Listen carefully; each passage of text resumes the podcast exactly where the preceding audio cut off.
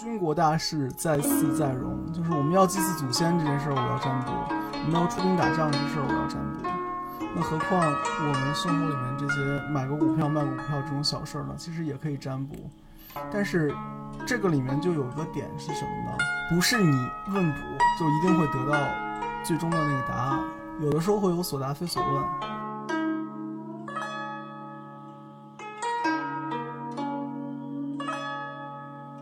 们是趋吉避凶吗？那这种事情还用问吗？你都知道那个事情都是风险了，你还往那个风险里面扎，那就像赌博一样的，越是想回本，输的越多。你对自己的风险评估有问题了。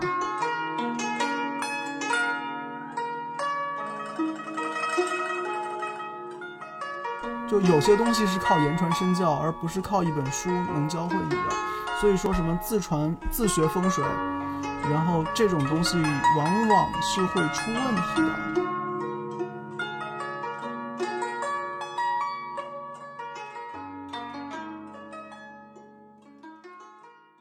我也想说一下，就是为什么我我对玄学最近这么感兴趣，就是我比如说有可能研究经济的朋友，一些研究周期的朋友，可能大家都是万事万物都是周期的。比如说有地产地产的世界有基金周期、长周期，比如说康波周期，就感觉就是想用玄学来。来引指导我的很多事情，所以说对玄学的起源特别感兴趣。就用玄学来买股票是吧？然后我帮你算出来是告诉你赶快 抛，你不信？不是，已经在抛了，逐步在卖。这个事情我觉得就是可以去基金界，就是经济学研究界有个有个人特别厉害，叫周金涛，然后他就能很准确的去去预测一些经济现象。这个东西就是周期的玄学，比如说古老的占星。它可能也是根据那个，比如说星星的呃一个行星运转的规律，或者彗星或者一些恒星运转的规律来判定做一个时间点。它可能恰好就是有有内在逻辑的相似点。当然可以啦，像我最常说的话就是占卜是古典决策学，它是一个可以关乎国家大事的事情。就古时候什么什么情况下占卜，想过吗？军国大事在祀在戎，就是我们要祭祀祖先这件事儿，我要占卜；我们要出兵打仗这事儿，我要占卜。那何况我们生活里面这些买个股票、卖股票这种小事儿呢？其实也可以占卜。但是这个里面就有一个点是什么呢？不是你问卜就一定会得到最终的那个答案，有的时候会有所答非所问，然后也有的时候有个讲法叫做“出世告，再三读，读则不告”，就是。我为这事儿第一次占得到的答案未必是我想要的，那我又占第二次，又占第三次。第一次沾叫沾，第二次沾叫不信，第三次沾叫亵渎。就你没有把这个事儿当做事儿了。就你要是真是想问事儿，那就是一次过的事儿。不好，OK，我知道不好了，我去想我怎么样能让这个事情损失减小。就是那个话，就是占出来今天要破财，那我就主动先破嘛。这个叫刻印，包治百病，给老婆买包包，然后花钱在父母身上、小孩身上。我也破财了呀，那我为什么一定要破财破给小偷呢？对不对？我从我从 KG 的这一个刚才说的那些话里面，我就想就是整理一下，然后提出一个问题，就是我们是不是可以有效的通过玄学的方式辅助自己进行判断呢？不论是经济也好，然后还是世运也好，官运啊、财运啊这些东西，那我们是不是可以有效的通过玄学的方法辅助自己进行判断呢？可以这样理解，但但是不推荐大家掷骰子买股票，这个事儿不靠谱。有个讲法叫做“卦理无外乎常理”，卦理本身也是从客观世界抽象出来的决策。我在客观世界里面认知是怎么样的，我在这个卦里面认知也是怎么样的，不会说我在客观世界看见太阳是东升西落，跑到卦里面就变成了太阳西升东落，这种事情几乎不会发生。所以你能用你的常识解决的事情。其实不需要去问卦。举个例子啊，我之前跟一个平台合作的时候，他们就会有很多小三的客户。那小三的客户就会问：那我跟这男的可不可以成？那这种事情就是你明明知道这个事儿不好，你还问这个事儿能不能成？你带来的是社会不稳定因素，然后你可能带来的是是风险，各种风险了，身体上的风险、道德上的风险、财产上的风险，对吧？然后还有舆论的风险。那你还问我这个事儿？能不能成？你都知道这个事儿是铤而走险。那君子怎么讲？君子不立萧墙之下。我们是趋吉避凶嘛。那这种事情还用问吗？肯定是要趋吉避凶啊！你都知道那个事情都是风险了，你还往那个风险里面扎，那就像赌博一样的，输了一半本钱了。这个时候，往往赌徒会想回本儿，越是想回本儿，输的越多。你对自己的风险评估有问题了，那这个不是其他的有问题，是你的常识有问题。还是那个话，玄学炒股不是不能炒，玄学炒股不是让你去做赌徒。那您的意思就是说，当我们比如说就一个很具体的事情，比如说炒股要买哪只股票，或者是比如说我的期末考试能不能考高分，这种很具体的事情进行占卜的时候，一旦一次占卜得到一个具体的结论的时候，我们不论它的结果好坏，我们应该想的是从我们自己自身的角度出发，要么去化解它，要么去接受它。就是我的想法就是探究玄学起源的根，把从根上呢，我看它是不是可信的。它如果是可信的，就可以把它用到，就是说投资市场里面去，就判断黄金的走势，判断大宗商品的走势。就是为什么驱使我去研究玄学的根？我就为什么你你出现这样的现象，你就可以说这是一个好的财局。比如说为什么？比如说我们之前梅老师不是说有一个局嘛，就是要在家里的某一面放一瓶水，然后呢，前两天我口渴把它喝掉了，后来呢，过两天我就发现我的我的股票就有一个大大概有百分之十七个点的回调。然后这两者之间，它是不是有一个必然的联系呢？我就看我妈房间，我妈房间那那瓶水没喝掉，然后她就感觉她今年的运势还挺好的。然后就但这个东西它是一种弱联系，然后就想往深的探究，就是我探究这个通过什么样的方式跟我的那个集体生活产生一个联系。我我给你说一个比喻吧，好吧？你知道我们编程是用那个代码嘛，对吧？然后有底层代码和编程代码的。底层代码其实你编程的人是不了解的，你只这个底层代码其实是在语言层面上解决的，那你可能会 C C 加加，对吧？那这个就是编程代码，但是 C 加加背后的东西，这些是不需要我们去了解的。有句话叫谢天机，就是那个底层代码可能就是天机，你真明白了未必对你有好处，所以你就糊里糊涂的，你把能用的拿来用一用就好了。糊里糊涂的用，中国人讲法叫做什么？不知者无罪，对啊，就是你你你是不知道它为什么有用，你把它用了，那你可能不受这个禁忌的影响。你要知道它的边界、风险和它的禁忌在哪里了，你再用它，那你用的时候其实你是担负责任的，对吗？就比如说像前面讲的那个天黄黄、夜黄黄，我家有个夜库郎那个。那它其实就是一个民俗性质的东西，一个东西但凡到民俗性质的时候，基本上它的各种禁忌就趋向于没有了，就变成广谱抗菌了，不怕你乱用了。而一个东西如果是在法术层面上的，那你可能就会有很多什么什么能吃，什么不能吃，画符用什么，什么时间画，什么情况下不能用，什么情况下不能画。如果你在某些特殊情况下画了会对你有什么影响，就有很多考虑了嘛，对吧？那像我前面说的天黄黄、地黄黄那种，就是你糊里糊涂的用它就有效，而你不用去把它搞明白。但凡你把它搞明白了，反而后面很多东西可能要么是变无效了，要么呢是变成更多禁忌了，它有更多的边界给你了，那不好吗。那反过来讲，就像咒语，佛教的咒语里面就是不知者不为罪。佛教的咒语有很多东西，它是故意不翻译出来的。故意不翻译出来的好处是什么？有神秘感，你会更信它。但如果翻译成大白话，你就觉得哦，这就是一个普普通通的一句话嘛，能对我有什么样的影响呢？那你对它的信心其实就减半了。一件事情信心减半的时候，结果往往也会减半。背水一战的时候，拼了，你可能能拼得赢。但你给你自己留条后路，换句话说，你就没打算这事儿一定要赢，那这事儿基本上就赢不了了。所以，嗯，玄学炒股可以这样说，就是所有的事情都有天地人，你人的程度如果能调调动到最高，当然这个事情就会好成了。然后，如果天在配合你，地在配合你。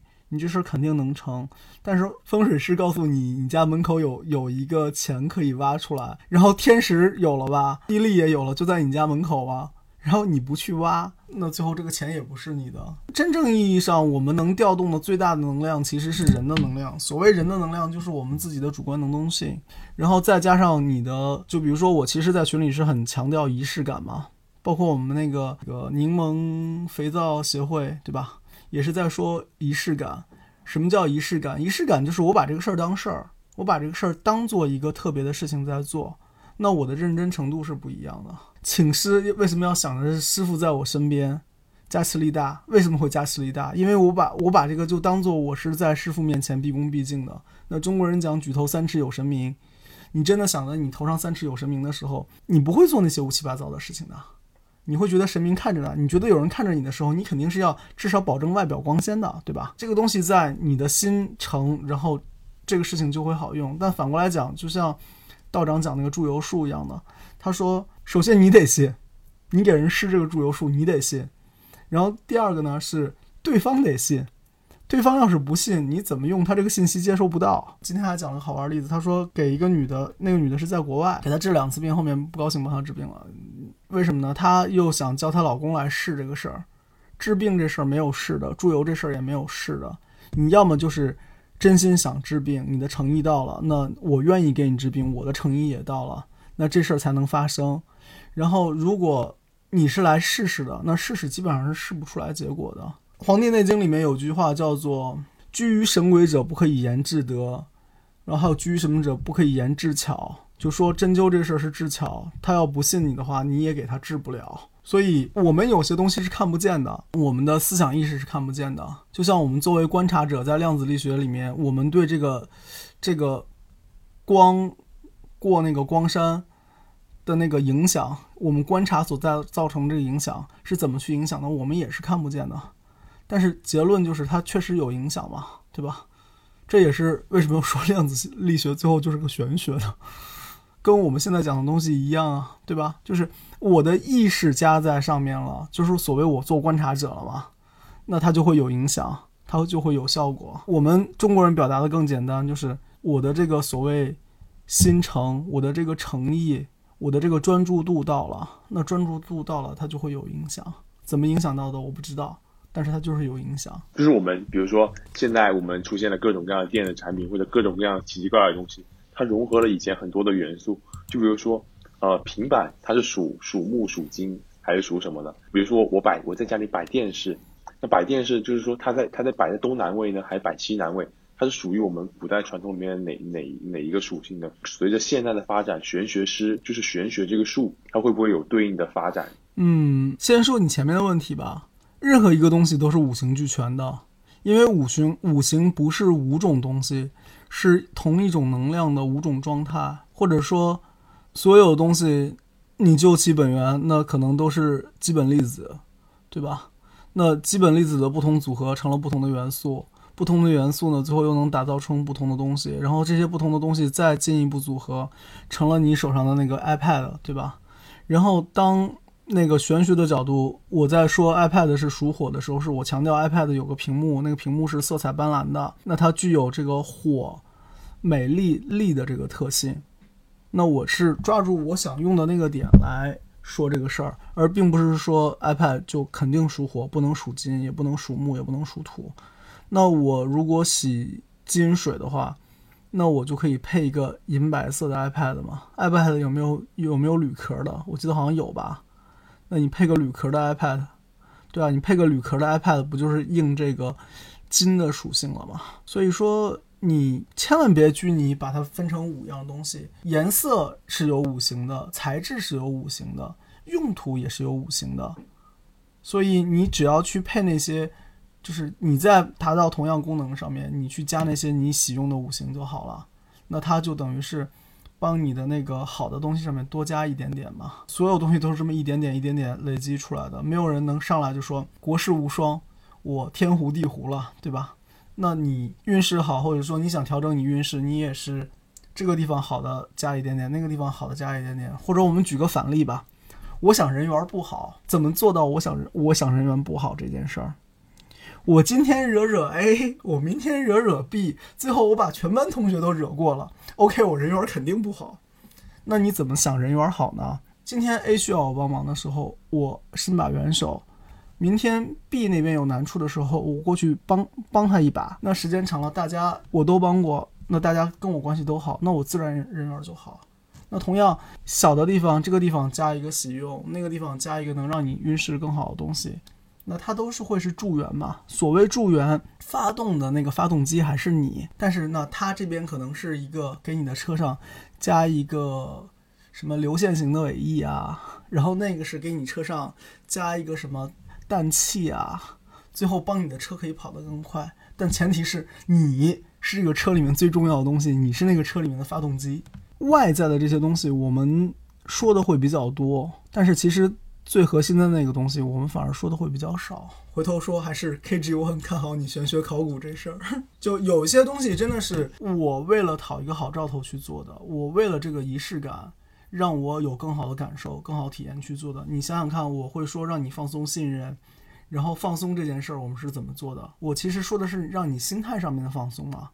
但是你心态上如果不放松的话呢，你其实可以从肉体上的放松开始做，对吧？你让你的环境变成一个让你能放松的，可能拍拍会、听音乐、弹弹古琴，那我能把我的精神就放松下来了。但前提其实是你先让你在一个环境里面，比如说我睡不着觉，那我想着我先脑门儿的肌肉放松，然后那个脸颊的肌肉放松，下巴的肌肉放松，然后脖子的肌肉放松，然后一直放松到脚底板。当我能用这样的方式让我物理层面上的东西先放松下来，那接着我精神层面的东西也会跟着放松下来。回头看，还是说那个引擎，那我们这次不是需要引擎飞速转，不需要加那个氮气了，那我现在是需要引擎停下来，那我就先让车轮子停下来。那车轮子停下来嘛，就是你身上的这些肌肉先停下来，引擎停下来，就是你的这个内心里面的东西慢下来。那这些讲讲，其实又是很玄学，又是很不玄学的东西了。就梅老师，就是就是我们，比如说每个人就在你你也是学生，然后你也在玄学的路上在在进阶嘛，有没有进阶的知识？就是你有没有发现某个新的理论，就某些比较独特的，就是是就往前在进化的，跟上古时期不一样的玄学，就是它可能往前在走，像推逐步推进的那种。讲一个最简单的，古时候人都是随便弄块地，可以造大房子，定自己家门相。然后做自己家外局的，但是我们现在都住在城市里面，城市里面看风水跟以前在就是所谓自己独门独院几排房子那种玩法是不一样的，对吧？古时候没有火车，没有公路，那那个时候看法也不一样。就是我们民国的时候有一个很有名的叫保路运动，四川的，然后当时中国开始大兴铁路嘛，然后修铁路的时候，当时很多人拒绝。家门口铺铁路的原因是说这个东西会破了我家风水，然后所以当时有段时间在中国其实铁路是很难修起来的。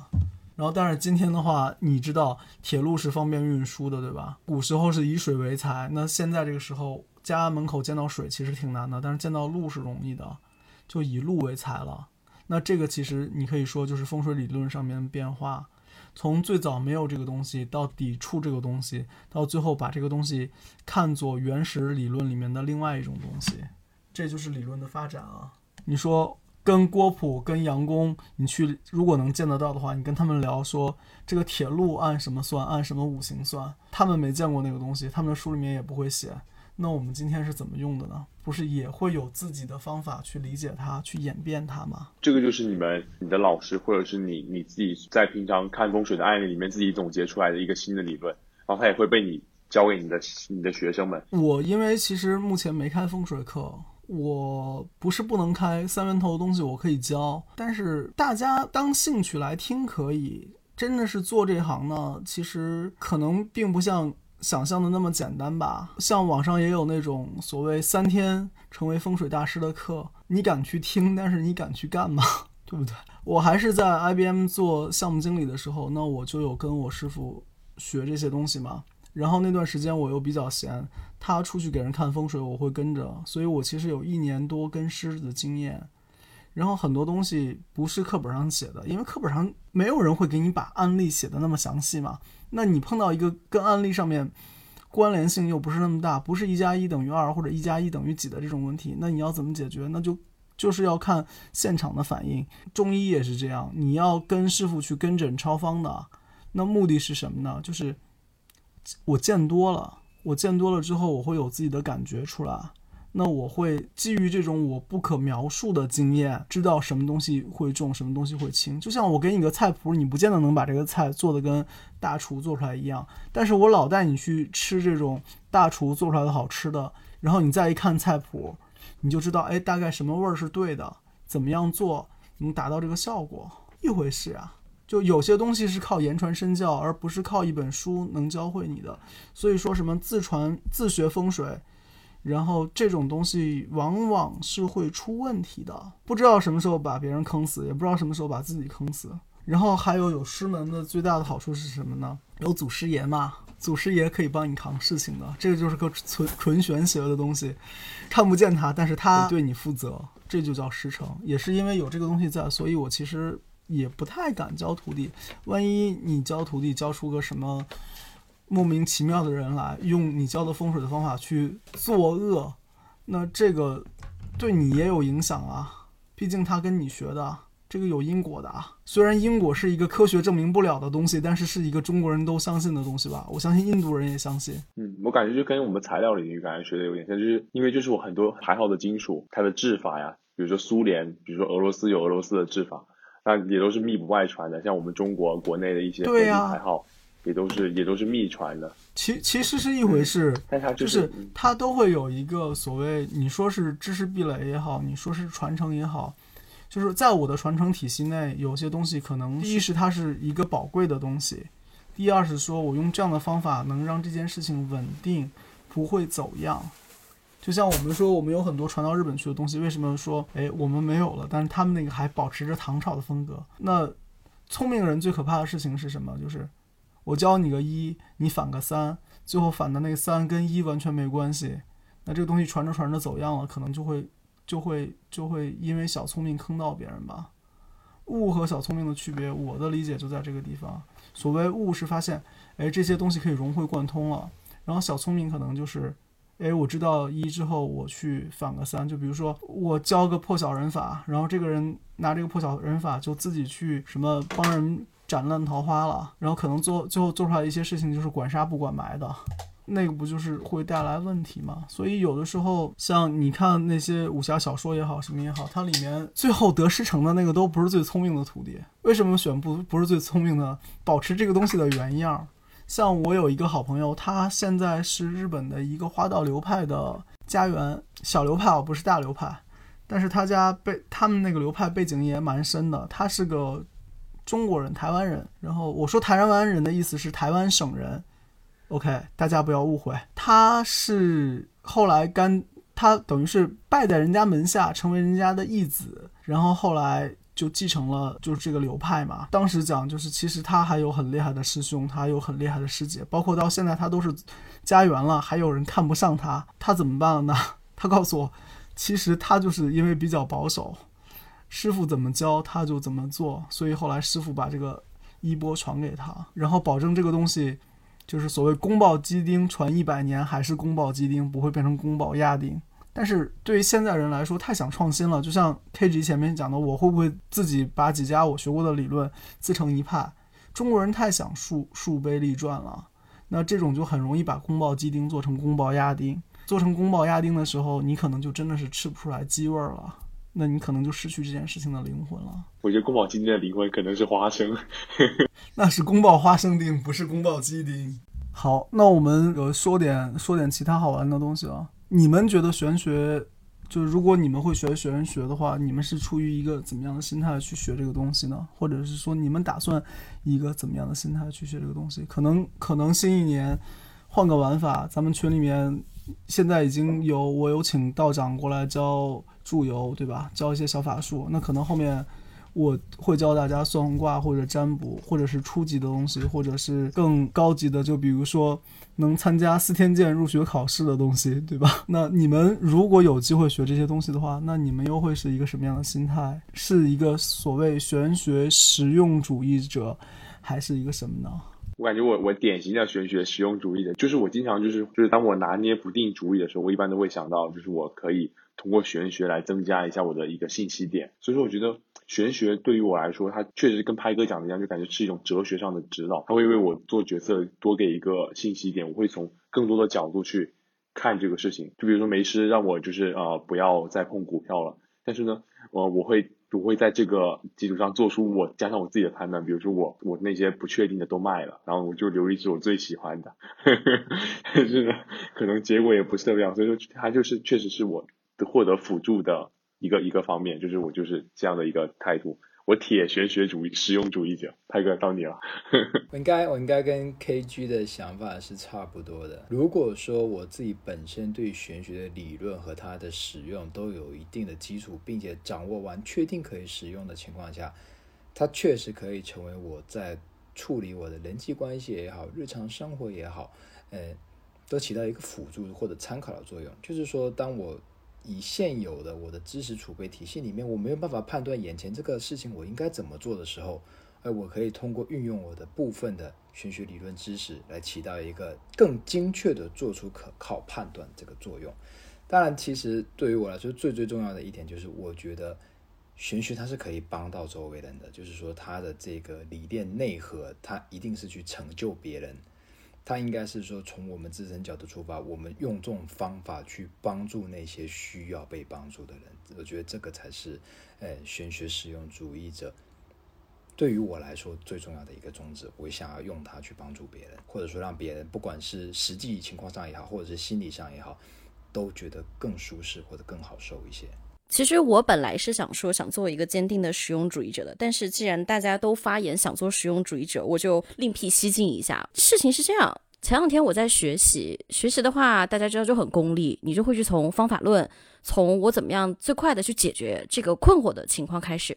但是因为学习的效果不是很好，然后就和朋友讨论了一下，朋友就说你不能做事这么浮于表面，你其实应该看到你学这个东西为什么造成你的困扰，你为什么。要去学，以及你怎么样才能从根源处理解这些东西，让把自己变好。然后给我的感受就是，一方面是要用，但另一方面我要知道我为什么要用，我怎么样用这个它的最核心的内容去帮助我去理解，然后理解了之后再更好的去化用。今天群里面有个女博士发了两张门神，一个是爱因斯坦，一个是牛顿，你们看到了吗？在那个昼夜聊天那个群里面，爱因斯坦和牛顿做门神这事儿说明一件事是什么？神叨叨就。图一乐，然后你真的觉得他能挡得住妖魔鬼怪吗？我觉得他挡不住妖魔鬼怪，他只能挡得住挂客的人。我觉得玄学这事儿最可怕的是变得神叨叨，玄学这事儿千万不能变得神叨叨。就什么出门所有的东西，大事小情都要跟玄学挂钩，这个就有点可怕了。就是当你觉得你的常识不能指导你的世界的时候，其实你的世界就已经坍塌了。你们刚才说的，我觉得说的都蛮好的。我说说我的例子，好吧？如果我过敏，你们知道的，我又过敏了。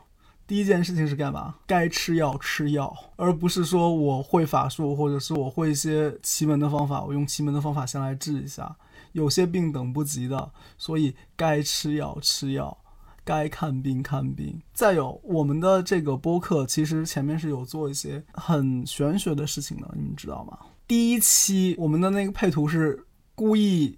做了五个颜色让大家挑，但最后还是挑的是那个紫红紫红的。那我当时给的这事儿结论是什么呢？我们要开门红，并且红的发紫。所以我们的那个第一张图是这么做的。而且后来我们确实，你说它是个好兆头吧，也是个好兆头。我们很快播客就是得到了相对比较好的认可吧，各家也都过来有联系。所以玄学在我看来就是能做这些锦上添花的事，但是你不能。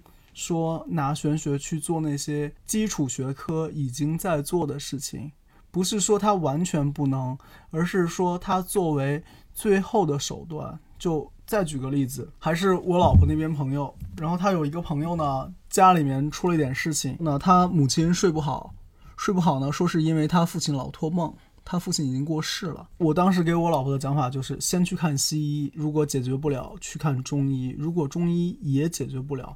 咱们再考虑用玄学的方法来解决，因为你上来就玄学解决，不是所有人都信的。就回到我们前面讲的那个信不信的问题上了。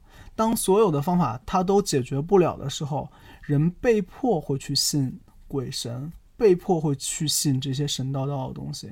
那这个时候可能效果会会更好。当然，我当时方法也很简单，跟他占卜了一下，一看是他爸坟出了问题。